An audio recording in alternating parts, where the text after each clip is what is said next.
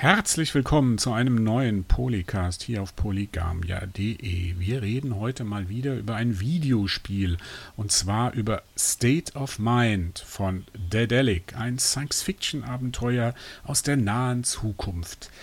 Ähm, ich habe mir dazu einen Gast eingeladen. Bei mir ist der Andreas Altenheimer. Hallo. Servus. Hallo. Ja, wir haben beide das Spiel äh, durchgespielt, ähm, aber der Andi ist so nett und fasst mal ganz grob zusammen, um was es geht. Und das ist gar nicht so einfach, weil das Spiel ist extrem äh, von der Story abhängig, also das Spielerlebnis ist extrem von der Story abhängig.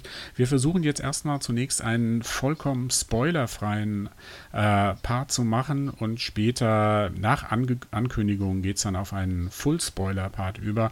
Ähm, deswegen, Andy, du hast die verantwortungsvolle Aufgabe. Um was geht's in State of Mind? Also State of Mind ist ein Adventure. Äh, Science-Fiction-Thriller, spielt im Jahre 2048. Man spielt hauptsächlich einen ähm, Journalisten namens Richard, der hat einen Autounfall und wacht quasi äh, in einem Krankenhaus wieder auf und kann sich nicht mehr so wirklich an alles erinnern, was da jetzt genau passiert ist äh, merkt halt nur ganz schnell, dass äh, seine Frau, also und seine Frau und sein Sohn verschwunden sind. Ähm, er weiß nicht mehr, ob direkt bei dem Unfall, direkt davor, direkt danach, weiß er alles nicht. Äh, vor der, oder auf den ersten Blick geht es im Spiel darum, dass man halt diese Familie halt wieder findet. Ja. Mhm. Aber das ist wirklich nur so der, der Ausgangspunkt von dem Ganzen, weil ähm, ich hatte bei dem Spiel irgendwie so das Gefühl, die Macher wollten zu dem ganz großen Wurf ausholen und so alles mal abdecken, ähm, die großen Gefahren der Zukunft, was da sind, Überwachungsstaat, äh, keine Privatsphäre und nicht zuletzt äh, Transhumanismus. Transhumanismus, wer nicht weiß, was das ist, ganz grob, das ist äh, den menschlichen Körper mit elektronischen Implantaten zu pimpen, zu tunen, äh, zu verbessern. Und da ist natürlich wieder die ganz klassische Science-Fiction-Frage, steht da im Raum, was heißt es, Mensch zu sein in einer hochtechnologisierten Gesellschaft? Ähm, das Bild, das ähm, sich da aus der Zukunft bietet, ist natürlich ein ziemlich düsteres, erinnert so ein bisschen aus Blade Runner 1984. Äh, Wer es noch kennt, vielleicht Welt am Draht geht dann auch so in die Richtung, was äh, fast schon ein Spoiler. Ähm, aber Andy, äh, wie so ganz grob ähm, das Spiel State of Mind, wie hat es sich denn zurückgelassen? Daumen hoch, Daumen runter. Daumen schwer in der Mitte. Ähm, ähm, also das muss ich zuerst sagen, äh, ähm, die, sowohl die Firma als auch der Entwickler, also die Firma der Edalik, als auch der Chefentwickler Martin Ganteföhr, ich bin großer Fan von beiden eigentlich und habe mir einiges versprochen von dem Spiel und bin definitiv enttäuscht, das kann ich gleich sagen. Ähm, weil, ähm, ohne groß zu spoilern, ähm, es ist alles sehr, wird alles sehr, sehr holprig erzählt. Und ähm, es kommt deshalb nicht so wirklich so diese Atmosphäre auf, die man sich so, ja, bei dem ganzen Drumherum erhofft hat. Und ähm, dann kommt noch hinzu, dass dieses Adventure, wir haben ja gesagt, es ist ein Adventure, es weiß nicht so genau, will es ein klassisches Adventure sein oder will es ein Visual Novel sein? Also will es ein Adventure sein, wo man Rätsel löst? Oder will es ein Visual Novel sein, wo man nur eine Geschichte erlebt, wie jetzt äh, What Remains of Edith Finch oder äh, die Walking Dead Spiele zum Beispiel? Mhm. Und ähm, man merkt halt, dass, äh, also der Edelic ist eigentlich bekannt eher für anspruchsvolle Adventures wie Deponia. Ähm, oder äh, mit anspruchsvoll meinst du jetzt rätsellastig? Genau, rätsel, rätsellastig, also mhm. spielerisch anspruchsvoll, genau. Und ähm, man merkt halt, dass sie halt bei State of Mind äh, wollten sie halt ähm, am liebsten ein Visual Novel machen, haben aber sich nicht getraut, das durchzuziehen. Weshalb man mhm. zwischendurch so kleine Mini-Rätsel, Minispiele absolvieren mhm. muss und die wirken, also das, die, die gehören im Duden neben das Wort Alibi-Funktion. Mhm, genau. Ähm, ja, mir ging es ähnlich. Äh, für mich ist das Spiel auch eine Riesenenttäuschung. Ähm, ich muss dazu sagen, ich ähm, habe vor zwei Jahren ungefähr das erste Mal, ja, zwei Jahre könnte sein, das erste Mal von dem Spiel gehört, habe es dann vor gut anderthalb Jahren in München bei einer Veranstaltung kurz gesehen Und ähm, ich war natürlich auf den ersten Blick so ein bisschen einerseits weggeblasen von der Grafik. Das ist äh, eine sehr ungewöhnliche Grafik, ähm, so bestehend aus groben Polygonen. Man kann es ein bisschen als Low Poly äh, bezeichnen. Erinnert so ein bisschen an die 90er, aber eigentlich doch nicht. Das ist sehr, schon sehr modern, das Ganze, sehr stylisch. Ähm, und dann natürlich die Themen, die da drin sind, ähm, so Transhumanismus, Überwachungsstaat, das sind brisante Themen, ähm, wo ich mir viel davon versprochen habe. Aber mir geht es dann auch so ähm, wie dir. Ähm, die, die Story, die kommt nur sehr holprig voran. Also das Spiel hat elf Stunden Spielzeit. Ähm, in meinen Augen passiert da acht Stunden lang wenig. Das ist acht Stunden lang nur Worldbuilding, bis dann endlich mal äh, Gas gegeben wird und was passiert. Und mit den Minispielen ging es mir ähnlich. Das, ähm, das, die kamen, die waren nervig, die sind sehr sporadisch, willkürlich aufgetreten. Und ähm, ich will es mal so sagen, ähm, das war für mich so irgendwas wie so eine Zwangsverordnung zum Spielspaß. Mhm. Ja, also da muss jetzt irgendwie Spielspaß kommen, da muss jetzt ein Spiel rein und jetzt machst du da was. Mhm. Und das wirkte leider ähm, nicht sehr ausgearbeitet ähm, das hatte keinen Witz, keinen Spaß, hat einfach nur genervt. Ja, genau, es hatte keinen Witz, es hatte keinen Spielwitz. Das ist das Hauptproblem. Ähm, ja. Das ist so das beste Beispiel, das ist jetzt kein großer Spoiler, äh, äh, wo es mir halt wirklich dann wirklich aufgefallen ist, dass da was in die verkehrte Richtung gelaufen ist. An einer Stelle kriegt man so ein kleines Mini-Tutorial, wo man lernt, wie man eine Drohne steuert. Und dann soll man mhm. mit dieser Drohne eine Person suchen.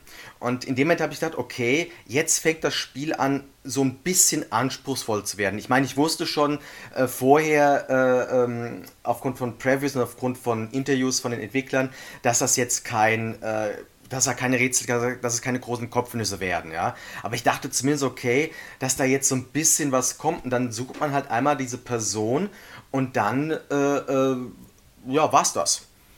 Ja, und mhm. äh, alle, alle Spiel, also alle Spielmechaniken ja, äh, äh, wirken so. Ja, da, da, da, blitzt mal was auf, da soll man mal an einer anderen Stelle, soll man mal irgendwelche, was ich, das sind Kameras, die bewegen sich, da muss man einen Container mit einer Drohne mal da wohin stellen, damit man den Kameras nicht gesehen wird. Und ähm, das war's dann auch wieder. Und äh, das wirkt halt letztendlich, äh, es, es, es, es, wirkt, es wirkt verkrampft. Ja. Mhm. Wie du schon sagtest, man hat das Gefühl, ähm, die hatten da diese Geschichte und äh, dann hatten sie das, dann mussten sie noch irgendwas einbauen und das hätten sie, ähm, ja, also entweder hätten sie die alte Schiene fahren sollen, wie beim alten Adventures, halt wirklich dann richtig, richtig anspruchsvolle Rätsel rein oder sie hätten es wirklich besser weglassen sollen. Hm. Es ist halt vom Spielprinzip, ist es vielleicht am besten mit den Quantic Dream Spielen ähm, zu vergleichen. Zuletzt auch vielleicht inhaltlich mit Detroit Become Human. Natürlich auf einer, ähm, vom, man merkt natürlich an, dass da das Produktionsvolumen ein viel kleineres war und so weiter. Aber das soll jetzt nicht äh, der Kritikpunkt sein. Aber äh, so rein spielerisch kann man sich das am äh, besten damit vorstellen. Bei diesen ganzen Minispielen ähm, das waren wirklich diese Minispiele, wie man sie klassisch kennt. Sie, äh, die hat man ja normalerweise in Spielen drin. Ähm, die kann man machen, muss man aber nicht machen. Ja, also oft ist es ja so, dass du dann irgendwie noch so ein Minispiel machen kannst, um dann in einer, bei einer Quest irgendwie noch so Bonuspunkte zu bekommen oder so. Und hier sind sie halt dafür da, damit du weiterkommst. Aber als du, auch dieser Moment, wo du dann erstmal diesen Computer hackst, ja, da musst du einfach, äh, das ist so eine kleine Geschicklichkeitsprüfung, du musst lediglich so zwei ähm, ja, Kugeln synchron übereinander halten. Mhm. Ne? Für ein paar Sekunden. Übrigens ganz interessant, das ist äh, am äh, Mausentastatur viel schwerer als mit äh, Gamepad. Hm. Mit Gamepad hast du das innerhalb von ein Bruchteil einer Sekunde. Bei der Maustastatur musst du da ein bisschen rumfriemeln damit. Ähm, aber ähm, da habe ich auch gedacht, jetzt geht's los. Ist ja eigentlich eine ganz gute Idee. Du, du kriegst so eine kurze Personenbeschreibung und musst dann durch so eine Disco fliegen. Mhm ja, mit deiner Drohne und die suchen und bis den gefunden hast. Gut, hat ein bisschen gedauert, äh, bis du den gefunden hast, aber äh, trotzdem habe ich jetzt geht's irgendwie los, jetzt kommen diese Spielelemente rein, aber nee, dann ist da wirklich gar nichts. Dann gibt es da noch so ein anderes Minispiel, vielleicht, wir könnten vielleicht mal kurz erklären, um was es da so geht. Da, ähm, da musst du so quasi Daten retten. Ja, also du, du findest so Datenreste, die aus deiner Vergangenheit kommen und äh, die kannst du dann am Computer in so einer Art Mosaikspiel ähm, zusammensetzen, indem du die einzelnen so Puzzleteile nimmst, aber oder und einfach so aneinander fügst, bis du so ein komplettes äh, Bild davon hast. Das ist auch nicht so anspruchsvoll, das Ganze. Dann musst du noch so, ähm, glaube ich, so, so äh, aus, aus Indizien, die du gefunden hast, musst du da, hast da so zehn Hinweise, musst du die drei richtigen rauspicken, die dich in der Story weiterbringen und so weiter, ja. Genau.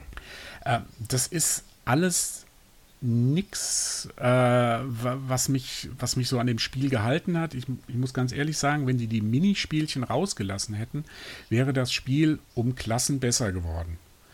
Weil vor allem wäre dann auch der Spielfluss und der, die, die Story wäre dann vielleicht auch ein bisschen schneller vorangegangen. Fandest du nicht, dass die Story auch sich sehr, sehr, sehr langsam entwickelt hat? Ja, was heißt sehr langsam? Also ich würde nicht unbedingt sagen, dass es ein viel besseres Spiel geworden wäre, weil ähm, mhm. es... Ähm also es hätte, es hätte ein paar Störfaktoren weniger gehabt, das ist richtig.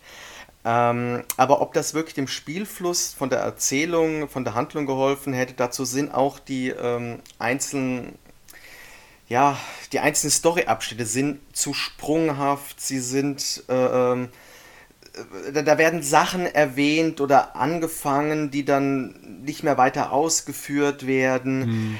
Ähm, was, was wohlgemerkt von Anfang bis Ende passiert das. Ähm, bei vielen Szenen habe ich das Gefühl, dass es jetzt das Spiel jetzt mitten in, mitten in eine Szene reinspringt, als jetzt in den Anfang von einer Szene. Gerade bei den Dialogen ist mir das mhm. aufgefallen. Ähm, und was halt auch noch hinzukommt, was mich halt in dem Zusammenhang auch sehr gestört hat, ich fand auch von den Charakteren, keiner von diesen Charakteren hat mich irgendwie, ähm, was ich, berührt oder beeindruckt oder irgendetwas oder keine Ahnung. Die waren hm. mir alle ziemlich egal. Das, das ging mir eh nicht. Ich glaube, das hängt ein bisschen mit dem Grafikstil zusammen. Weiß ich nicht. Weil dieser, ja, ich, also das ist so mein Empfinden. Die, durch diesen Grafikstil hast du quasi keine Mimik. Ich weiß ja. nicht, also. Und, und also für mich war es halt so, äh, die waren für mich alle schon, das waren für mich alle sehr virtuelle Gestalten keine lebenden äh, Figuren, mit denen man mitfiebert, mit denen man sagt, oh komm, hoffentlich schaffst du das.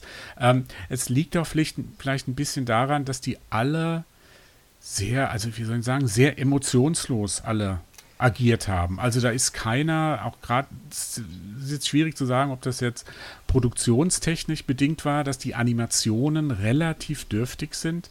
Man muss ja sagen, es sind ja nicht nur die agierenden Figuren, die sich wenig, äh, die wenig animiert sind, sag ich mal, sondern auch wenn du so durch die St äh, Stadt läufst. Du kannst ja so einige wenige Handlungsschauplätze läufst du ja durch die Öffentlichkeit. Da bewegt sich ja kaum einer. Da muss man mal richtig drauf achten. Da die stehen alle hauptsächlich rum und bewegen bestenfalls mal einen Arm. Manchmal läuft noch jemand, aber ansonsten sind das alles sehr starre Puppen, die da rumstehen. Und dadurch hatte ich überhaupt nicht das Gefühl, dass ich hier durch eine lebende Welt laufe. Ja, das, das stimmt. Mit der, also mit der Umgebung, da gebe ich dir auf alle Fälle recht, aber mit der Mimik äh, ähm, oder mit dem Aussehen der Charaktere, da würde ich eher dagegen halten, weil ähm, aus zwei Gründen. Äh, äh mir ist halt mhm. auch sofort aufgefallen, was auch bei der Edelic sehr untypisch ist, die Sprachausgabe ist all, bestenfalls mittelmäßig. Gerade, du hast ja gerade von mhm. Emotionen geredet. Äh, immer wenn die versucht haben, Emotionen zum Ausdruck zu bringen, hat man gemerkt, die lesen gerade vom Blatt ab. Das ist mir mhm. ganz stark aufgefallen. Das hatte ich, also dieses Gefühl hatte ich zuletzt so wirklich so, so vor 10, 15 Jahren, wo die Adventures so wieder aus der Totenstarre rausgekrabbelt sind. Äh, und das andere ist, äh, ich habe halt gerade aktuell ähm, ein Gegenbeispiel gespielt, äh, nämlich Unavowed. Ich weiß nicht, ob du das kennst. Ah ja, habe ich schon das, gehört. Ich also, habe viel Gutes davon äh, gehört, aber ich weiß nicht, um was es Ja, also ich will da auch gar nicht groß erzählen, aber was jedenfalls mir sofort aufgefallen ist, so die erste Minute war ich total abgeschreckt, weil ähm, grafisch die Animationen sind furchtbar in diesem Spiel. Kann man, das kann man nicht anders beschreiben. Die sind total hölzern. Aber sobald die anfangen zu reden, du hast sofort Charaktere. Ja, das mhm. heißt, das stimmt, das Optische stimmt dort auch nicht. Aber weil die mhm. Sprecher mhm. funktionieren, weil die Dialoge funktionieren, funktionieren die Charaktere. Und in State of Mind mhm. funktioniert es halt nicht. Ja, äh, an, auch ein anderes Beispiel, To the Moon. Oh ja, ja. Ein Pixel, eigentlich nur ein Pixelspiel. Äh, Fun Fact: Der Martin Ganteföhr hatte anscheinend die deutsche Übersetzung äh, überwacht. Ähm, aber To the Moon ist ja ein Pixelspiel, wirklich so 16-Bit und es ist eine herzzerreißende Geschichte, wo fast jeder am Ende heulen Richtig. muss, äh, wenn, man, wenn man das Spiel gespielt hat. Nee, das ist mir auch aufgefallen. Die, die Sprecher, die wirkten alle ein bisschen lustlos, wobei das halt auch, das ist ja immer so ein Teil des Ganzen, so ein Dialog, ja, oder so, so ein Sprecher. Der kann ja auch nicht viel äh, besser sein als das Material, das er zur Verfügung hat, das in der Situation gesprochen wird, wo es passiert. Und der, das Spiel hat halt in den ersten, wirklich in den ersten zwei Dritteln der Handlung, hat es halt wahnsinnig viele reine Dialogszenen. Also wo du wirklich nur Schuss gegen Schuss, mhm. ja, und ähm, wo du noch nicht mal ähm, besonders tiefgründige Ob, äh, die, äh, Dialoge hast, wo du viele Optionen hast. Also wenn man jetzt mal das gerade mit Detroit Become Human vergleicht, wo du ja äh, wirklich aufpassen musst, wie du reagierst, was du sagst, was du tust, weil du dadurch einen anderen Storypfad äh, öffnest. Da ist mir nichts aufgefallen. Hast du das, äh, hast du da mehrere Sachen noch ausprobiert? Gibt es da wesentlich andere, also wir müssen ja nicht sagen, was da passiert, aber einfach nur, gibt es da Unterschiede, wie sich die Story entwickelt? So gut wie gar nicht. Also wirklich ganz, ganz wenig. Also es gibt zwar schon so ein paar Sachen, wo man halt, äh, es gibt ein paar Achievements, äh, äh, äh die entgegengesetzt sind. Also wenn man das Spiel, Spiel so spielt, kriegt man das eine Achievement, wenn man das Spiel so spielt, kriegt man das andere Achievement. Aber das äh, wirkt sich meistens nur auf ein, zwei Szenen aus und vielleicht später mal bei einem Satz im Dialog. Äh, die, hm. die Story an sich, die ist sehr linear, die ist sehr, äh, äh, die ist sehr, sehr klar strukturiert. Das ist gar kein Vergleich zu Detroit. Hätte ich auch nicht erwartet. Ja, das ist, das ist nicht Nein, mein Problem. Nee, also ja. noch dazu sagen, das ist auch nicht äh, der genau. Kritikpunkt, dass dieses Spiel jetzt nicht so viele Storypunkte, genau. Quatsch. Eine gute Story kann zehn mittelmäßige von Detroit Become Human aufheben. Aber ich meine, ich will das Spiel, ich würde das Spiel sehr, sehr ungern mit Detroit vergleichen, weil es äh, in sehr vielen sehr, sehr unterschiedlich ist. Aber ein Vergleich, den muss ich leider machen, weil mir das definitiv sonst vorgeworfen wird. Ähm, ich habe ja die Story von Detroit, habe ich sehr gelobt. Ähm, mit, dem, mit einem Satz, äh, das Spiel hat sowohl eine gute als auch eine schlechte Geschichte, je nachdem, wie man es spielt. Und mhm. was mir jetzt bei State of Mind noch mehr aufgefallen ist, wir sind momentan, äh, was, was gute Stories anbelangt, sind wir momentan in so einer Phase, sowohl bei Filmen als auch bei Spielen, wo es wirklich mehr auf eine wirklich gute und runde Inszenierung ankommt. Wenn du jetzt einfach nur den Kern nimmst, nach dem Motto, wenn du eine Zusammenfassung der Geschichte schreiben würdest, einen Aufsatz, dann würde wahrscheinlich die Geschichte von State of Mind besser dastehen als die von Detroit. Aber mhm. aufgrund der Inszenierung äh, kippt sich das um 180 Grad. Hm. Ja, es fehlen so ein bisschen die, ähm, die, die, die, die, die, wenn, wenn jetzt irgendein Twist kommt in der Handlung, dann fehlt, hat mir bei äh, State of Mind so ein bisschen auch das Inszenatorische, also die, die Inszenierung genau. gefehlt, dass da irgendwie auch jetzt das so, ach, ich sag jetzt mal diesen, äh, ganz billig, diesen Hitchcock-Zoom, ja, also wo dann äh, die, weißt du, was genau, ich ja, meine? Ja. Vertigo-Zoom, ja, die, ich kann das jetzt schwer erklären, weil der, der ist schwer zu erklären, dieser Vertigo-Zoom. Ähm, er wirkt wie ein Schwindelanfall, aber er kommt dann immer so, wenn, wenn irgend jetzt eine besondere äh, Ereignis äh, klar wird, wenn der, wenn der Held irgendwas kapiert. Sowas fehlt da. Ja, das wird dann einfach im Dialog. Ach, so ist es. Mhm. Hm, ja, okay. Und ähm, das, das ist halt schon ein Problem. Das hat, das kommt halt wieder, was ich so am Anfang gesagt habe, äh, vorhin gesagt habe, es ist halt so ein bisschen so eine asketische Erzählweise von dem Ganzen, ja. Das ähm, muss jetzt nicht so sein wie die Nouvelle Vague damals, ähm, aber dieses, ähm, das, dadurch gehen halt so ein bisschen die Emotionen weg.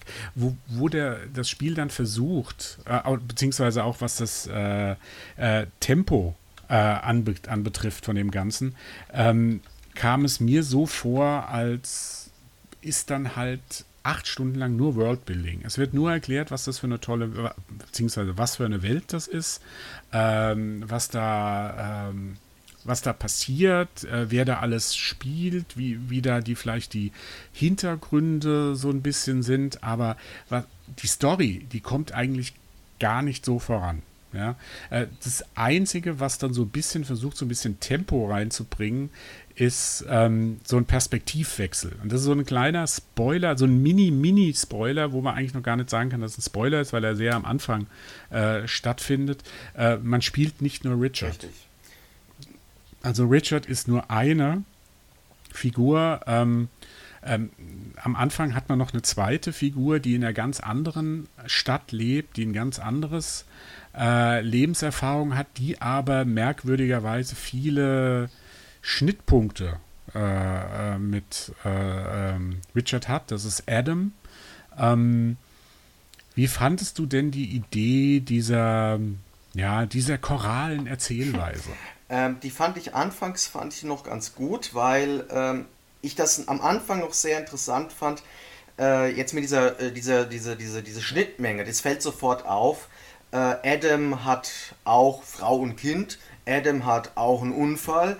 Äh, und besonders interessant ist, die Wohnung, in denen Richard und Adam wohnen, die sind gleich geschnitten. Diese Zimmer sind an derselben mhm. Stelle.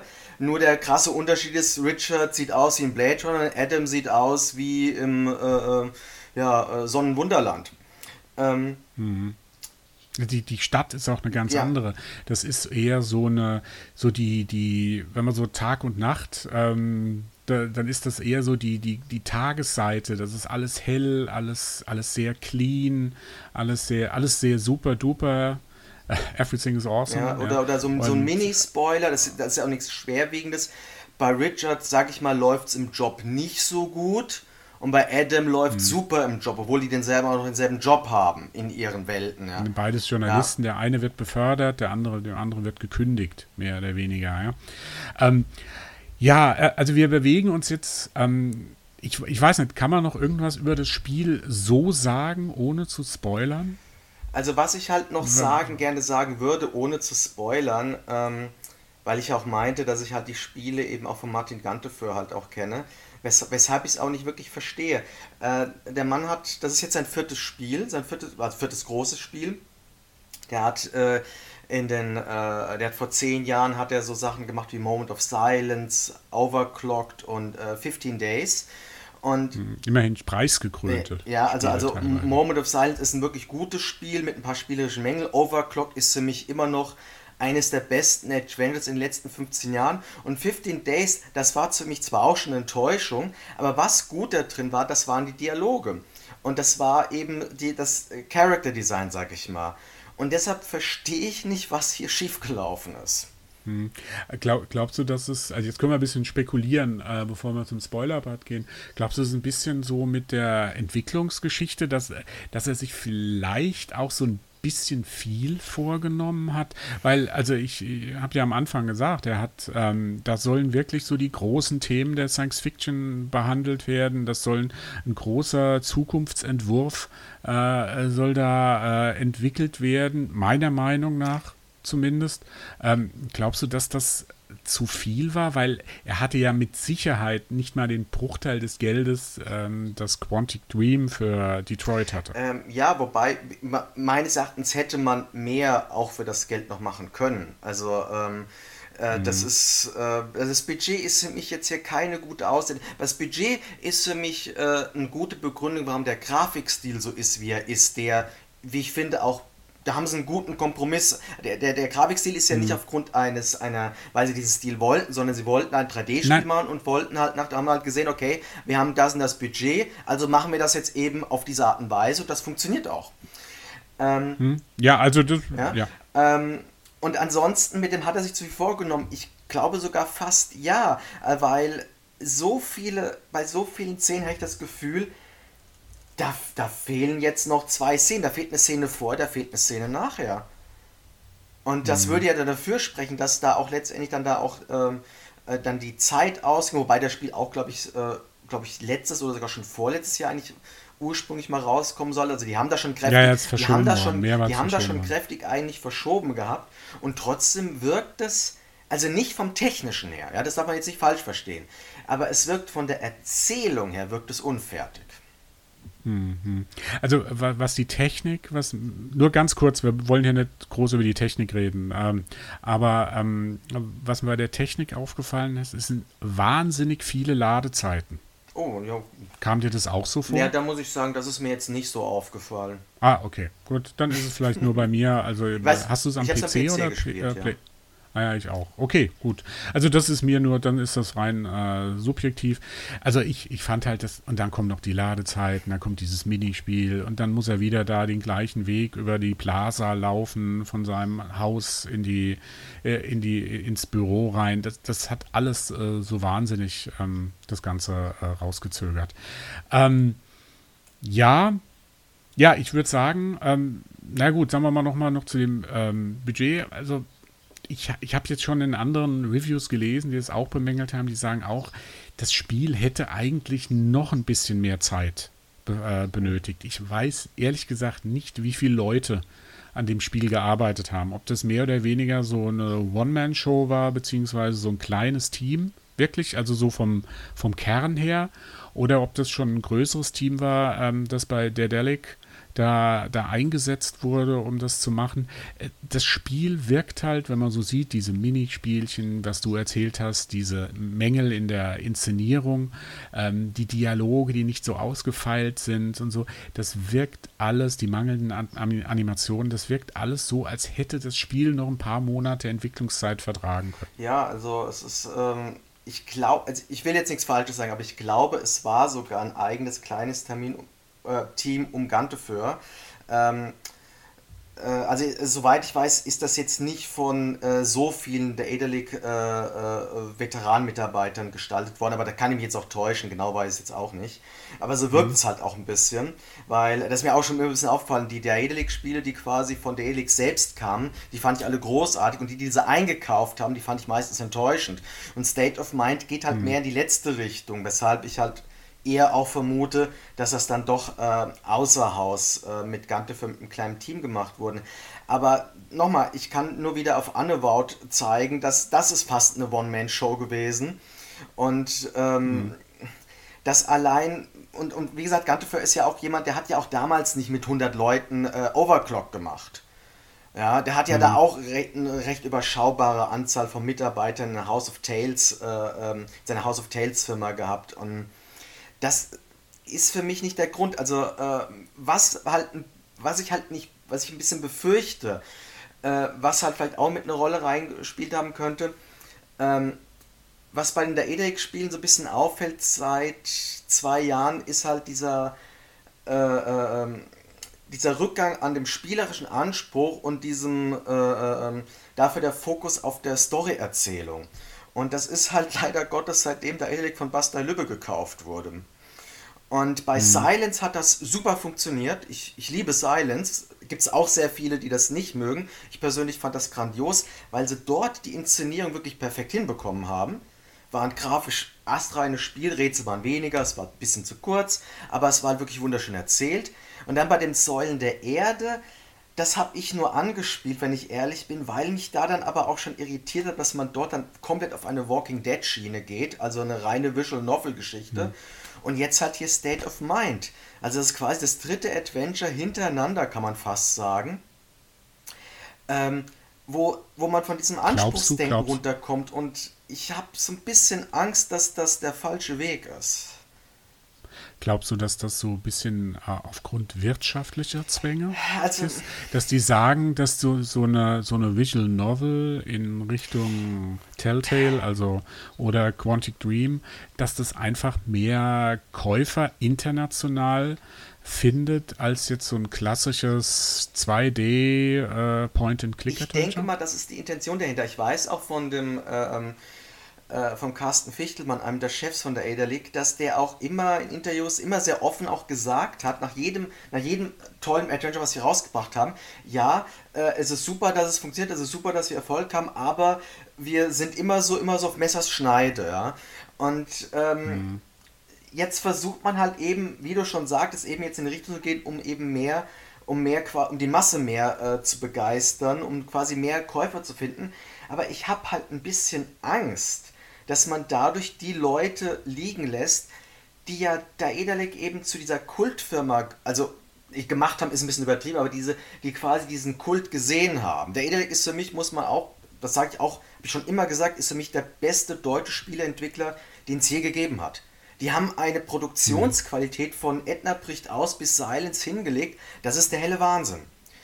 Und äh, jetzt erinnert es mich so ein bisschen eben an das Ende bei, bei, bei den LucasArts Adventures, wo man dann da auch anfing mit Grim Fandango und Monkey mhm. Island 4 mhm. auf 3D und Joypad-Steuerung, also der Joypad-Steuerung nicht, aber... Ja äh, gut, Grim Fandango war schon sehr, äh, noch sehr rätsellastig. Ja, Grim Fandango, also. ja, aber wenn du das auch mit den anderen Sachen vergleichst, ist schon deutlich weniger und äh, bei mhm. Grim Fandango kam dann eben dann auch so, das war halt so, so toll die Geschichte auch war, es hat sich nicht gut verkauft und ich ich weiß halt nicht, liegt es wirklich nur daran, dass das Adventure-Genre damals gestorben ist, wie ja viele gesagt haben, oder lag es vielleicht auch ein bisschen daran, dass man eben in eine Schiene gegangen ist, weil sehr viele äh, äh, äh das Spiel hat damals tolle Wertungen bekommen, aber keine absoluten Höchstwertungen. Heute sagen viele, das ist das hm. beste Adventure aller Zeiten. Wie kann das mm. sein? Ja, weil damals eben äh, diese Adventure-Fans mit der Steuerung nicht klargekommen sind. Und jetzt hier der Kurs von der hm. Edelic, das erinnert mich so ein bisschen ja auch in diese Schiene, dass man da versucht, einen Markt zu erschließen und äh, hinten liegen lässt, weshalb man überhaupt so groß geworden ist. Und ich bin ja froh, dass sie mit anderen Spielen zum Glück erfolgreich sind. Ja. Ähm, mhm. Ansonsten würde ich mir richtig Sorgen machen, aber. Naja, gut, ähm, die, ich glaube schon, dass die, also wir schweifen jetzt ein bisschen ab. Wir kommen gleich wieder zurück zu State of Mind.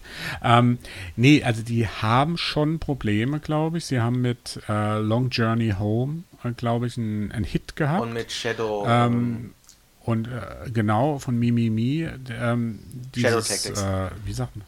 Shadow Tactics, das super ist ja. übrigens, kann ich jedem empfehlen. Ich, ich sage das in jedem Podcast, wo ich bin, immer wenn ich die Gelegenheit habe, spielt Shadow ja, Tactics. Ja, kann ich auch nur sagen, super Spiel. Äh, ja, da hatten sie zwei Hits, aber äh, Bastei Lübbe, die ja die 51 Prozent daran haben, die machen sich ja jetzt gerade Gedanken, ob sie mit dem digitalen Kurs, den sie da gefahren sind, da zählt jetzt nicht nur äh, Daedalic, Daedalic oder wie immer du es nennen willst, ähm, dazu, ähm, die stehen ja auf dem Prüfstand, ob man das Ganze wieder verkauft. Und wenn man äh, Daedalic verkauft, dann könnte es wieder zu diesem Punkt kommen, wo wir sind immer auf Messers Schneide. Ähm, wird auf jeden Fall spannend sein, ähm, das zu verfolgen. Vielleicht passiert ja ähnliches wie mit Lucas Arts, dass man irgendwann sagt, ähm, dieses Spiel, das damals die Leute nicht so toll fanden, ist eigentlich ein Klassiker, den man einfach damals nicht zu würdigen wusste. Vielleicht passiert das mit State of Mind, wobei persönlich bezweifle ich das. Gut, aber ähm, kommen wir jetzt mal wieder auch wieder zurück zu State of Mind und eröffnen wir mal hier diesen Spoilercast, äh, Spoiler-Teil. Also für je, für alle, die ähm, das Spiel noch nicht gespielt haben. Eine kurze Zusammenfassung unserer Einschätzung: ein ähm, ambitioniertes, überlanges, holpriges äh, Science-Fiction-Abenteuer mit nervenden Minispielen das zu lang geraten ist, aber ein sehr interessantes Zukunftsszenario bietet. Andi, kann man das so sagen oder willst du noch was anfügen? So als Zusammenfassung, als Fazit für unsere Non-Spoiler. Ja, zu lang geraten, zu holprig. Also zu, ähm, okay. zu lang fand ich es jetzt nicht. Es hat eigentlich, die Länge war eigentlich für so ein Spiel perfekt. Das haben sie eigentlich gut hinbekommen, mhm. aber der Weg halt dorthin ist mit lauter Stolpersteinen gepflastert. Okay, gut. Ähm, Soweit dazu. Achtung, und jetzt kommt der Spoiler, Spoiler, Spoiler-Teil. So, ich kann das leider nicht so gut singen wie die Lara. ähm, auf jeden Fall jetzt Spoiler-Teil. Ja, also, ähm, sagen wir mal so, es stellt sich heraus, dass dieser gute Adam eigentlich in einer virtuellen Realität lebt zu der auch äh, Richard hochgeladen werden sollte, weil ein verrückter Wissenschaftler, sag ich mal, oder ein sehr machtgieriger, genialer Wissenschaftler will eigentlich so quasi jeden Menschen ins digitale Netz hochladen und dadurch quasi zu einem digitalen Übermenschen machen. Also da sind wir wieder bei dem Thema Transhumanismus. Das ist so der große Plot hinter dem ganzen äh, Getue wo ich immer finde, das dauert immer noch zu lange, bis man das so alles rausfindet oder es zu langsam erzählt. Ähm, wie fandst du jetzt die Geschichte an sich, die dann kommt? Also, was mich zuerst das ja, klingt schon wieder so negativ, ja, sorry, wie du da. Ja, aber jetzt kommt eigentlich so wirklich so mein, mein Hauptkritikpunkt äh, an diesem Spiel. Ähm, hm. Dieses, äh, äh, ähm, du hast ja gerade gesagt, das dauert zu lange, bis man, bis man da, hm. bis, bis da quasi das aufklärt wird. Ich fand's auch wieder eine holprig. Ich fand's mal diese, dieser Twist, dass der Adam eine virtuelle also eine virtuelle Kopie, sage ich jetzt mal ganz vereinfacht ausgedrückt, von Richard ist die äh, mhm. nicht richtig hochgeladen wurde. Ähm, das wird, wurde erstaunlich früh verraten, fand ich. Dafür, dass das ein Twist ja, war. Ja, also was, was ich meine, dass das so lange dauert, das sind so die Details, genau. die dann ich, immer, die kommen dann immer so stückchenweise, weiß. stückchenweise. Und ich meine wirklich, diese ganzen ersten acht Stunden, die hättest du locker in einer Stunde. Ich weiß, erzählen. ich meine, wo, ich mein, worüber wir noch gar nicht geredet haben, äh, äh das ist ja, da gibt es ja noch ähm, diese Geschichte mit der Frau und mit der Lydia die einen mhm. sehr großen Anteil in diesem Mittelteil hat, der wahrscheinlich, das wird wahrscheinlich auch so ein Punkt sein, der dir wohl zu lang gezogen äh, war, gehe ich mal von aus. Ja, aber. Ja. Ähm, ja, auf jeden Fall. Also Lydia ist die Geliebte. Genau, und da, da, da, fängt schon an. Also das Spiel hatte bei mir schon ein echt großes Problem, wo es da. Und das wird einem richtig hingeklatscht. Es wird einem richtig hingeklatscht, dass der Richard ist verheiratet und hat eine Geliebte. Bam. Okay. Das habe ich zuerst, das, das, das, wurde, das wurde mir so hingeklatscht, ich habe zuerst nicht geglaubt. So nach dem Motto, okay, so mhm. verkaufen wir das jetzt. Okay, er ist ein Ehebrecher. Warum jetzt? Was ist jetzt an der Ehe so schlimm? Das wird gar nicht so richtig. Ich meine, es wird schon, von der Frau wird ja. zwar schon so ein paar Sachen, dass die da so ein paar Probleme und hin und her und dass sie eigentlich gar nicht so wirklich so, dass es eigentlich gar nicht so die richtig große Liebe gewesen ist und bla bla bla, ja. Aber so wirklich das Gefühl, warum der jetzt ein Ehebrecher ist und warum er jetzt mit der Lydia da was anfängt, mhm. das hatte ich nie. Äh, ja, da sind wir wieder bei dem Problem mit den Emotionen. Ja die bei dem Spiel nicht rüberkommen. Du hast, du, wenn, wenn du jetzt, was ich ja verstehen könnte, dass er einer Frau ist, die ihn, was weiß ich, äh, die ihn äh, ausnutzt oder sowas. Ja, er ist ja ein erfolgreicher Reporter oder so. Oder überhaupt irgendwie diese Emotionen, dass überhaupt die Emotionen hochkochen. Warum? Es wird ja auch nie klar, warum hat er sich jetzt in diese Lydia Exakt, auch verliebt. Genau. Ja, es ist ja einfach nur da. Die sind jetzt ein Liebespaar, ja, die in der, das kann man jetzt auch erzählen, die in der, in dem letzten Drittel ja äh, ziemlich viel äh, gemeinsam erleben müssen. Mit der ist er praktisch die ganze Zeit dann unterwegs. Das wird seine große Verbündete. Ähm, aber warum er jetzt sie genau liebt, warum das die Frau ist, mit der er zusammen sein will, äh, bis zum Ende, das wird nicht klar. Warum, seine, warum er mit seiner alten Frau, äh, mit seiner Ehefrau nicht zusammen sein will, wird nicht klar. Was halt nur klar ist, ist, dass er seinen Sohn unglaublich liebt und dass er will, dass sein Sohn gerettet wird. Ja, und das ehrlich gesagt, das, das habe ich aber auch nur an einem Punkt gespürt, nämlich dass ich wusste, es ist sein Sohn. Hm. Ja, äh, weil er wirklich auch von Anfang an, mein Sohn, mein Sohn, mein Sohn, mein Sohn, ja, äh, dieser Sohn, äh, also der von Richard, äh, der kommt ja erst, ich sage jetzt mal, sehr, sehr spät ins Spiel. Äh, ähm, mhm. Äh, und der, deshalb ist der so, der, also ich weiß nicht, ob das dir auch so ging, aber ich hatte zwischendurch ein bisschen das Gefühl, das Spiel will einen so ein bisschen in die Irre führen, dass es diesen Sohn vielleicht gar nicht gibt dass er im Unfall ja, äh, ja. nur da, aufgrund des Unfalls so denkt, er hat einen Sohn, ja. Und, äh, ähm, und ich meine, das will ich jetzt, das wäre jetzt auch ein bisschen zu weit hergeholt, das jetzt von der Story zu beschreiben, aber es gibt ja auch noch eine Pointe, was diesen Sohn anbelangt. Und die fand ich ehrlich gesagt furchtbar. Äh, ähm, das ist hm. so. Das können wir ruhig jetzt erzählen. Also jetzt ist Full Spoiler egal. Das ist jetzt für die Leute, die das Spiel gespielt haben, die sich jetzt darüber aufgeregt haben, dass wir das, das Spiel das so ist ja, Das läuft ja quasi darauf hinaus, wenn ich das total richtig verstanden habe, läuft das darauf hinaus, dass dieser Unfall, den der Richard da hat, dass der ja schon äh, deutlich länger her ist, nicht nur gestern, das mhm. war, wo das Spiel am Anfang einen suggeriert, sondern zu einem Zeitpunkt, wo seine Frau schwanger war und die Frau hat das Kind aber verloren und dann hat dieser wahnsinnig geniale, verrückte Wissenschaftler dafür gesorgt, dass sie einen künstlichen Sohn bekommt. Und Richard hat nie erfahren, genau. dass es ein künstlicher Sohn ist, aber auch dieses, wie ist jetzt dieser künstliche Sohn entstanden? Ich meine, bis zu dem Zeitpunkt wurden mir nur virtuelle Welten mit virtuellen Figuren gezeigt. Und dann wird so ein bisschen, mhm. äh, äh, ähm, es wird dann noch so ein bisschen so angedeutet, dass die, dass die die Möglichkeit haben, quasi eine Person äh, in einen anderen Körper reinzuladen, sag ich mal, ja. Das ist so ein bisschen das, was der Lydia passiert. weshalb die dann Krebs entwickelt. Das war auch so ein Plot-Dings, wo ich dachte, was ist dann hm. das jetzt? Ja, sie ist halt ein Künstler. Also sie ist in meinen Augen so das erste Testobjekt, ja, also der, oder das erste Exemplar einer neuen Androidenbaureihe, einer Mischung aus äh, synthetischen Menschen und Hu Mensch, ja, mhm. Synthetik und Mensch, die halt leider aber die Fehlfunktion hat, dass der Körper sich äh, nach ein paar Jahren durch Krebs selbst zerstört, quasi. Das ist an sich ja eine sehr tragische Entwicklung, die du dann aber auch wieder nicht so emotional mitkriegst, weil du hast eine Szene quasi, wo, wo, wo du in die Rolle von Lydia schlüpfst, äh, die ihre Vorgeschichte erklärt. Mhm. Ja. Man, äh, man muss ja so sehen, der, also vielleicht, das haben wir noch gar nicht erklärt, dieser Adam, ja, der dann eine Zeit lang ja so als der wichtigste Verbündete von Richard ist, mit dem Richard dann, wenn er, als er das dann alles kapiert hat, dann kann er mit ihm auch telefonieren und man kann die ähm, Figuren wechseln. Der findet ja in seiner virtuellen Welt so Datenfragmente aus der Vergangenheit von Richard, wo die ganze Vorgeschichte so erklärt wird.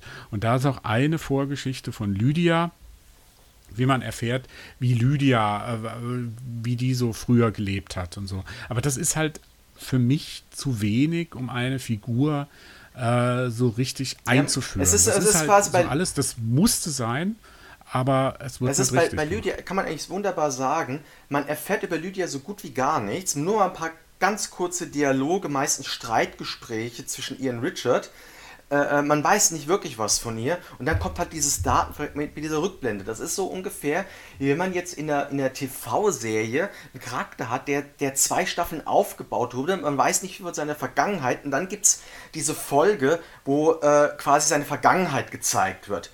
Nur in diesem State of Mind gibt es nicht diese zwei Staffeln vorher. Ja, genau. man, ja, man, man, man, man, man kriegt da quasi nur, nur ganz, ganz wenig und dann bekommt man quasi die, die, die mega Rückblende, was mit dieser Figur ist. Und hm. deswegen, deswegen äh, glaube ich, stimmt unser, so unsere, dass da viele Sachen fehlen und ich meine, das liegt auch so ein bisschen an der, äh, ja, an der, an der Produktion, an dem Produktionsvolumen, sage ich mal. Ich glaube, ich, ich kann, ich kann mir doch nicht, ich, also ich denke schon, dass die sich das Spiel angeguckt haben, haben gesagt, okay, das können wir so durchgehen lassen. Wir haben die Figur eingeführt, das können wir so lassen, aber eigentlich, ja, ähm, eigentlich müssten wir da mehr machen. Aber wir können es jetzt nicht mehr machen, weil wir kein Geld dafür haben, weil wir keine Zeit dafür haben, weil das Spiel jetzt rauskommen muss noch vor der Gamescom oder sowas, ja. Also da, das kann ich mir nur vorstellen, weil wie du gesagt hast, Martin Ganteföhr und die da mitgemacht haben, das sind bestimmt keine Anfänger in dem ganzen Bereich. Sie haben, das ist das erste narrativ geprägte Spiel, das sie machen. Ähm, Sie, sie müssen ja selbst wissen oder ahnen, dass da so ein paar Fehler drin sind, ähm, die, man, äh, die man hätte korrigieren können. Und ähm, das, also Lydia ist ein Beispiel. Nachher ist es ja auch so, man schlüpft dann auch mal in die Rolle des, äh, des Service-Roboters. Oh ja. mhm von, äh, von äh, Richard, wo ich gedacht habe, was soll denn das jetzt? Ja, genau. Ja, dieser, da, da, du schlüpfst in die Rolle dieses Roboters, der dann auch äh, ein Gewissen entwickelt. Da habe ich gesagt, wieso kann dieser eine Roboter Richtig. jetzt ein Gewissen entwickeln? Da sind wir jetzt wirklich bei Detroit Become Human, ganz, also ganz stark. Ähm, der Roboter, der dann quasi so einen Aufstand anführt oder so einen Fluchtversuch von anderen Robotern, das, das war eine Episode, wo ich gesagt habe, die braucht man nicht. Die ist vollkommen unnötig. Die ist narrativ von der Erzählung, von der Dramaturgie, vom Pacing, wie man es ja neuerdings jetzt nennt, ähm, war das absolut unnötig, diesen Aspekt reinzubringen. Ich glaube, ja, sie wollten wieder dieses große, diesen großen Rundumschlag machen, so wirklich alles abdecken, alle Facetten, Facetten, die es, äh, die es gibt, da in der Zukunft Mensch zu sein, Roboter, Androiden, äh, Transhumanismus, alles Überwachungsstaat, die wollten das alles abdecken und äh, haben dann halt das noch reingenommen, obwohl da hätte man so nach einem Spruch gehen können, den es so ein bisschen im Drehbuchbereich gibt, der heißt Kill Your Babies. Klingt jetzt ein bisschen heftig, aber, äh, oder Kill Your Darlings ist, glaube ich, der abge, äh, abgeschwächte, dass man auch auf Sachen radikal verzichten muss, die man sehr mag, die man gut findet, aber die halt in das dramaturgische Konzept mhm. nicht reinpassen. Und das hätte definitiv da passieren sollen. Kill Your Darlings. Ähm, das hätte man in der Entwicklung des Öfteren sagen müssen. bei dem äh, Spiel, finde ich. Weil dann wäre es auch alles stringenter geworden. Dann hättest du die wirklich sehr lineare Geschichte, die da ist, die hättest du dann auch zügig und auch emotionaler und auch prägnanter äh, erzählen Richtig, können. Ja. Ähm, und ähm, was sie gekillt haben hingegen andersrum, ist, äh, was mit den Bösewichtern passiert. ähm, das ist ja, ja also ähm, für mich gibt es am Ende, ich meine, es gibt ja sehr viele Grauzonen hin und her, ja, aber für mich gibt es am Ende eigentlich drei Böse, sag ich mal.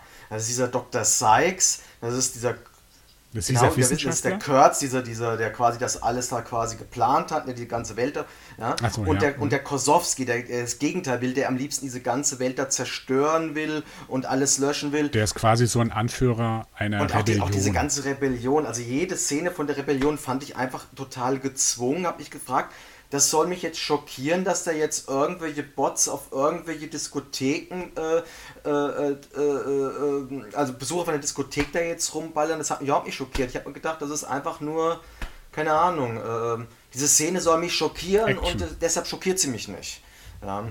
Auch wieder eine Alvin Ja, das ist quasi so der Action, Action -Plot. Aber jedenfalls, also was halt mit diesen, also das ganz schlimm fand ich halt das mit Dr. Sykes das ist quasi die letzte Szene mit Dr. Sykes, ist das die Lydia quasi, die verrät ja dann am Schluss den Richard mal ganz kurz, damit sie, weil sie versprochen wird, dass, weil ihr versprochen wird, wenn sie den Richard verrät bei den Bösen, dass äh, sie dann äh, in diese Welt hochgeladen wird und dann ihren nicht heilbaren Körper quasi äh, entwischen kann, dann quasi weiterleben kann in der virtuellen Welt. Und dann steht ihr halt Nee, nee, nee, nicht ganz. Das stimmt nicht ganz. Sie, sie wird in, soll in einen anderen Körper transferiert werden, also ihr Geist soll in einen anderen Körper transferiert werden, dass sie weiterleben kann in unserer Welt, aber in einem neuen Körper. War das wirklich nicht? In, so habe ich es verstanden. Ich habe es wirklich so verstanden, so dass es wirklich verstanden. in der virtuellen Welt wäre.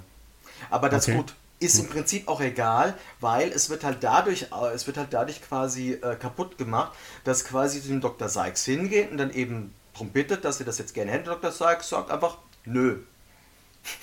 ja, mhm. äh, wir haben keinen Körper mehr für dich und da hast du einen Todesspritz, bring dich um.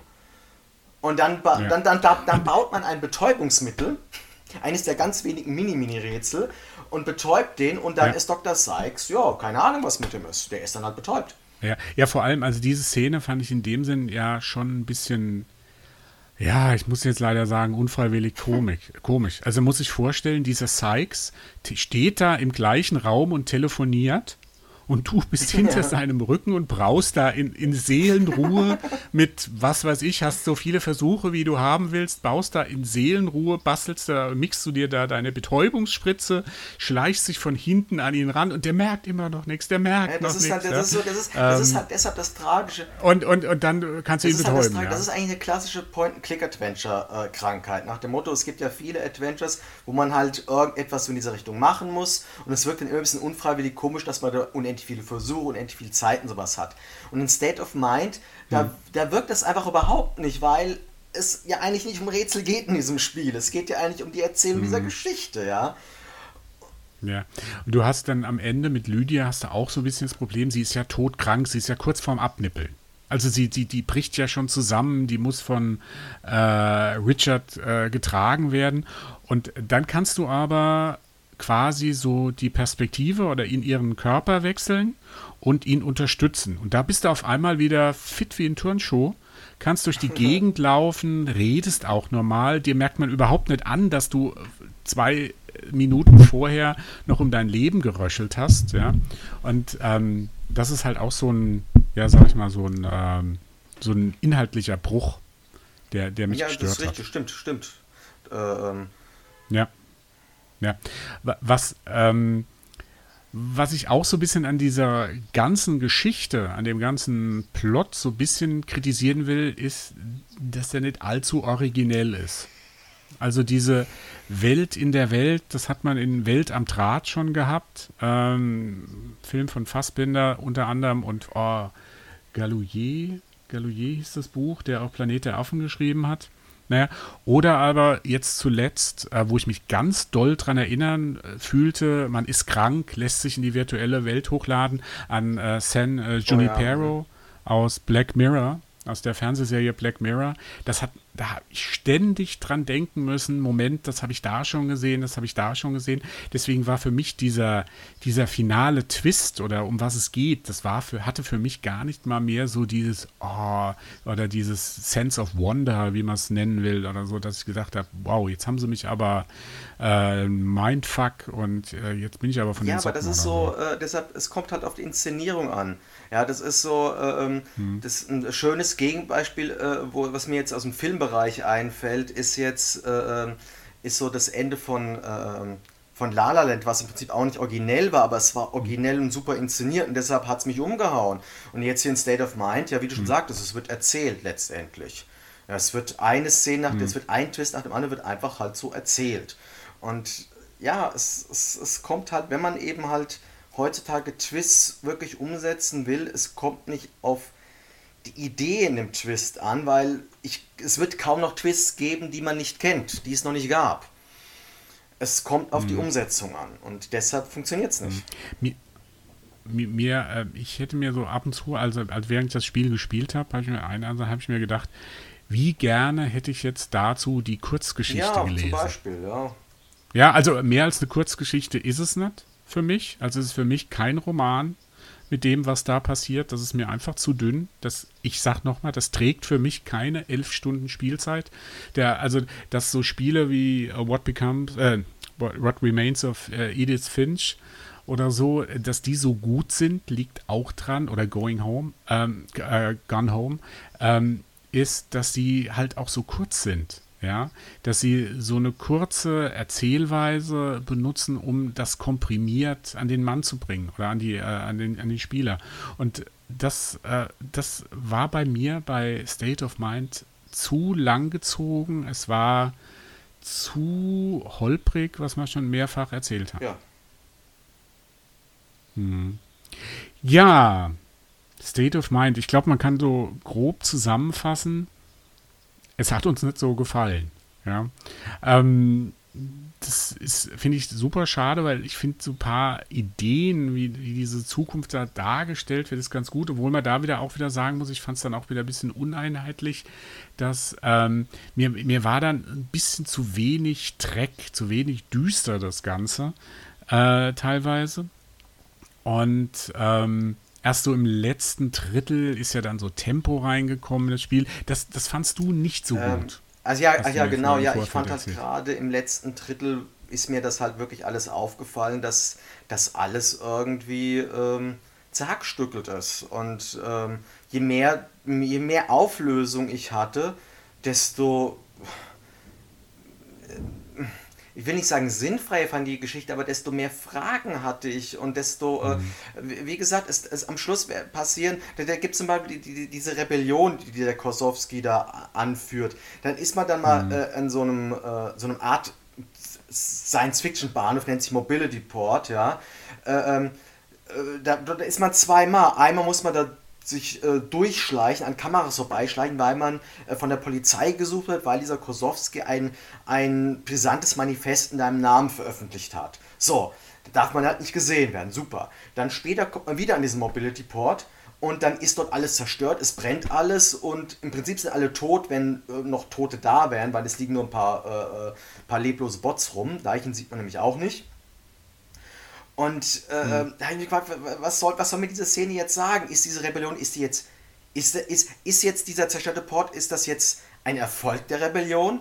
Oder, wurde sie, oder ist sie dort gescheitert? Mhm. Also sind die dort zurückgeschlagen worden? Mhm. Wird mir nicht gesagt. Es ist einfach nur alles kaputt. Ja. Und ja, aber interessant, was du jetzt erwähnst, diese Toten.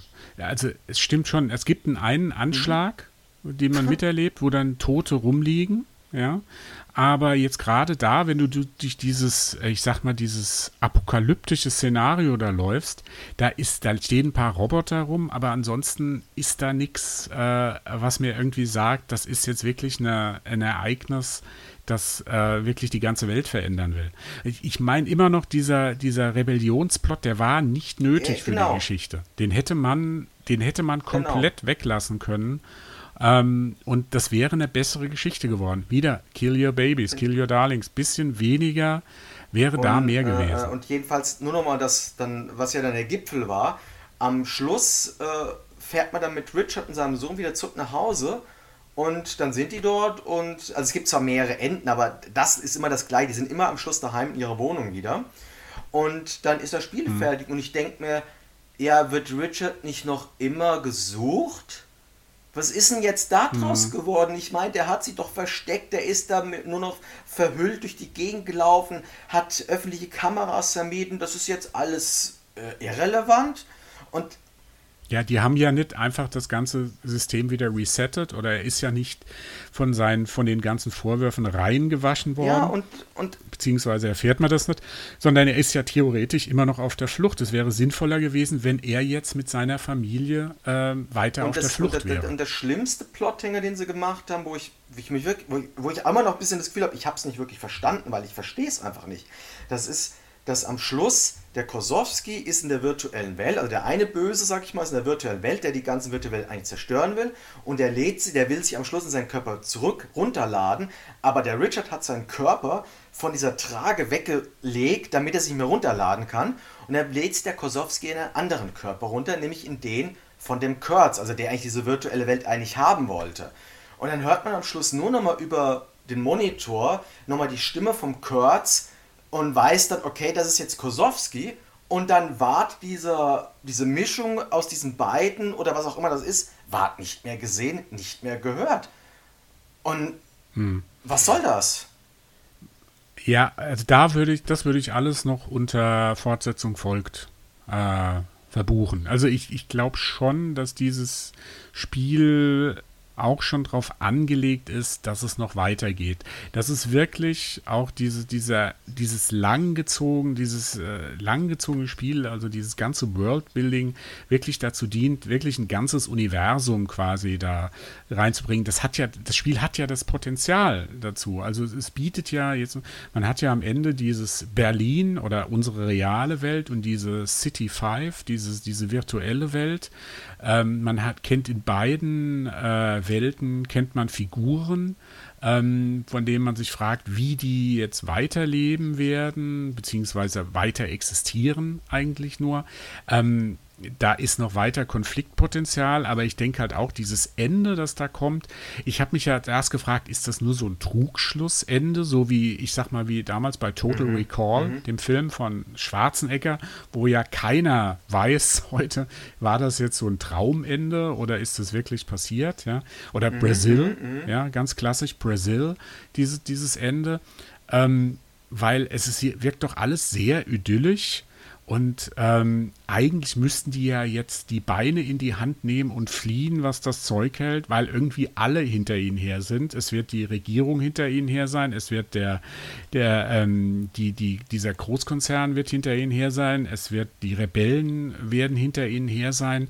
Ähm, das, das kommt gar nicht statt, vor. Stattdessen sitzen in ihrer Luxusloft ähm, da über den äh, Dächern von Berlin, wo man sich auch, wo ich mich auch die ganze Zeit gefragt habe, wenn das jetzt so ein realistisches Bild von Berlin ist, wie kann sich ein, ein Journalist, ja, ein, ein, wie kann sich ein Journalist so eine Luxuswohnung leisten, die quasi auch nur 50 Meter gegenüber seiner Arbeitsstelle liegt. Also da, da habe ich gedacht, das ist auch nicht sehr äh, realistisch von, äh, von dem Ganzen. Wobei, da kann man jetzt drüber diskutieren, wie entwickelt sich das, aber äh, da hat mir so ein bisschen die Sozialkritik-Komponente gefehlt. Es wird zwar auch erzählt, du sagst ja Klimakatastrophe und sowas, das ist ja alles das, was so im, zum Hintergrundszenario gehört, aber von dieser, von dem Ganzen merkst mhm. du nichts. Ja, weil du halt auch nur so einen extrem kleinen Ausschnitt von Berlin siehst. Man muss sich mal vorstellen, man geht aus Berlin, also die meiste Zeit des Spiels ist man quasi geht man von seiner, von seiner Wohnung über einen Platz zu seiner Arbeitsstelle. Dazwischen kann man noch mal mit einer ähm, U-Bahn noch wohin fahren, aber das war's. Da gibt es nicht allzu viele Schauplätze, die da sind, die mir jetzt auch nicht so das Bild vermitteln von, der, von, die, von diesem großen Ganzen, von dieser kaputten Metropole Berlin in 30 Jahren, die, was weiß ich, von Armut, von Klimakatastrophen heimgesucht wird. Und ähm, da merkt man auch wieder, was man, ja, also man weiß, was, was sie wollten, es wird irgendwo erwähnt, so soll das sein, aber es wird einfach nicht mhm. gezeigt. Ja, was da passiert. Und das ist halt so ein großer Atmosphärekiller. Ja, ja, ja. Für mich. Das, das stimmt eigentlich. Das ist mir auch, habe ich auch nicht so wirklich drüber nachgedacht, aber das stimmt. Diese Welt ist eigentlich, die ist so klein, dafür, dass die so viel eigentlich, so viel abdecken will, ja. Ähm, Kulisse stimmt mhm. auch nicht, ist richtig. Mhm. Ja, ich hole noch mal zu einem Fazit aus. ähm, wie ihr, liebe Hörer, gemerkt habt, äh, hat uns beiden State of Mind nicht so gut gefallen. Wir sehen da schon ein paar gute Ansätze, aber insgesamt finden wir es doch ein bisschen holprig erzählt. Ich finde es auch ein bisschen langsam, sehr, sehr langsam erzählt. Ähm, die guten Ideen verpuffen da ein bisschen in der drögen Inszenierung und der äh, Story, die am Ende dann doch nicht so überraschend und ausgefeilt ist, wie sie vielleicht gern wäre. Aber vielleicht haben wir un, un, äh, Unrecht, vielleicht sind wir einfach nur zu blöd, um ähm, das zu kapieren, die vielen Verweise, die da vielleicht drinstecken, die vielen Hinweise, die auf eine äh, tiefergehende Botschaft hindeuten. Klärt uns auf, sagt es uns. Ihr könnt mit uns diskutieren über Twitter, Facebook, über die sozialen Medien, weil unsere Kommentarfunktion immer noch nicht freigeschaltet ist. Aber irgendwann kommt das. Aber Twitter, Facebook, ihr könnt gern kommentieren. Wir würden uns über jeden Kommentar freuen zu State of Mind von Dedelic. Seit 10. August draußen, ab 12 für jede Plattform, wo gibt, sage ich mal. Von äh, PC bis Nintendo Switch ist alles vertreten. Ich danke dem Andi, dass er hier war und so fachkundig äh, dazu beigetragen hat. Ja, und wir hören uns wieder bei einem neuen spannenden Polycast hier auf polygamia.de. Macht's gut und Ciao. tschüss. Stopp, noch nicht ausschalten. Willkommen bei der ersten Post-Credit-Sequenz in einem deutschen Podcast oder zumindest hier bei uns.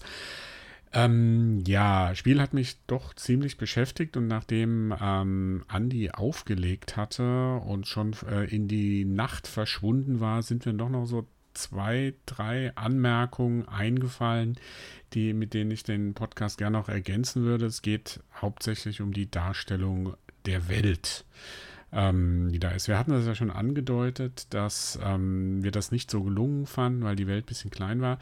Es sind noch so zwei Sachen, die da noch dabei sind. Ähm, eine Sache betrifft das Geschlechterbild, das da skizziert wird.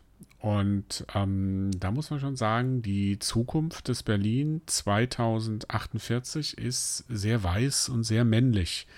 Also äh, diverse äh, Lebenseinstellungen, unterschiedliche Geschlechter oder so, ähm, die spielen da keine Rolle. Der Mann ist hier schon dominant und äh, als Beispiel ist zum Beispiel, dass Richards Seitensprung nie irgendwann, ähm, ich sag mal, moralisch hinterfragt wird. Das ist einfach so, das ist okay so. Und andere Sachen, äh, die auch sind, ähm, man sieht wirklich kaum, ich, ich hab, Berlin stelle ich mir immer so als Partyhauptstadt und so weiter vor, hat man ja in All Walls Must Fall ganz toll gesehen, ein Indie-Spiel. Ähm, das ist mir nicht divers genug. Da hätte ich mir ein bisschen mehr gewünscht. Das ist natürlich jetzt Geschmackssache, wenn man sagt, naja, es muss nicht überall ähm, das drin sein, aber gerade so in einer äh, nahen Zukunft ähm, hätte ich mir da ein bisschen mehr Bezüge gewünscht, auch zu unserer Realität. Die andere Sache ist die, hat man ja auch schon angesprochen, generell die Welt. Man muss sich vorstellen, ähm, Klimakatastrophe. Die Leute wollen in dem Spiel ja nach, auf den Mars umsiedeln.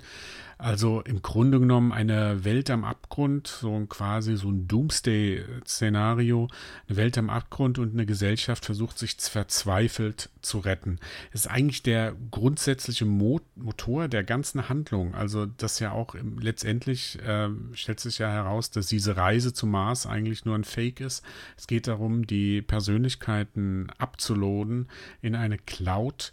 Ähm, das, ähm, das ist mir zu wenig in dem äh, Spiel, kommt das zu wenig vor, dieses, dieses, dieses Klimakatastrophe, dass diese Welt wirklich so äh, auf den Abgrund zumarschiert.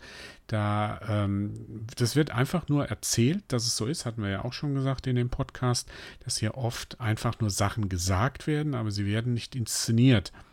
Und das finde ich sehr schade. Ich hatte so ein bisschen so Soylent Green, hatte ich so ein bisschen im Hinterkopf, ähm, als ich dieses Szenario gelesen habe. Und da bin ich halt schon enttäuscht worden, weil es halt nicht gezeigt wurde. Und deshalb ist so abschließend jetzt ähm, noch zu sagen, State of Mind ist für mich so ein Negativ, Negativbeispiel für den Spruch Show, don't tell. Ähm, auch so ein Klassiker aus, der, aus dem Film, äh, auf der Filmbranche. Das heißt, gilt eigentlich auch für jedes andere visuelle Medium. Ähm, zeige was du aussagen willst, mach's greifbar und erzähl's nicht einfach, versteck's nicht hinter Textwüsten oder Dialogen oder so. Ähm, und gerade so ein starkes Bild wie dieser, ähm, dieses Doomsday-Szenario kommt mir einfach viel zu kurz in State of Mind und das ist auch so ein ganz wichtiger Grund, warum mir das Spiel auch nicht so gefällt. Ja, ähm, ja, das war's mit der Post-Credit-Sequenz. Vielleicht hat es noch dem einen oder anderen noch einen Denkanstoß gegeben. Wie gesagt, ähm, würde mich freuen, wir würden uns freuen, wenn ihr mit uns diskutieren würdet. Und ähm, ja, und jetzt ist wirklich Schluss. Und wir hören uns wieder bei einem neuen spannenden Polycast hier auf polygamia.de. Mach's gut und tschüss.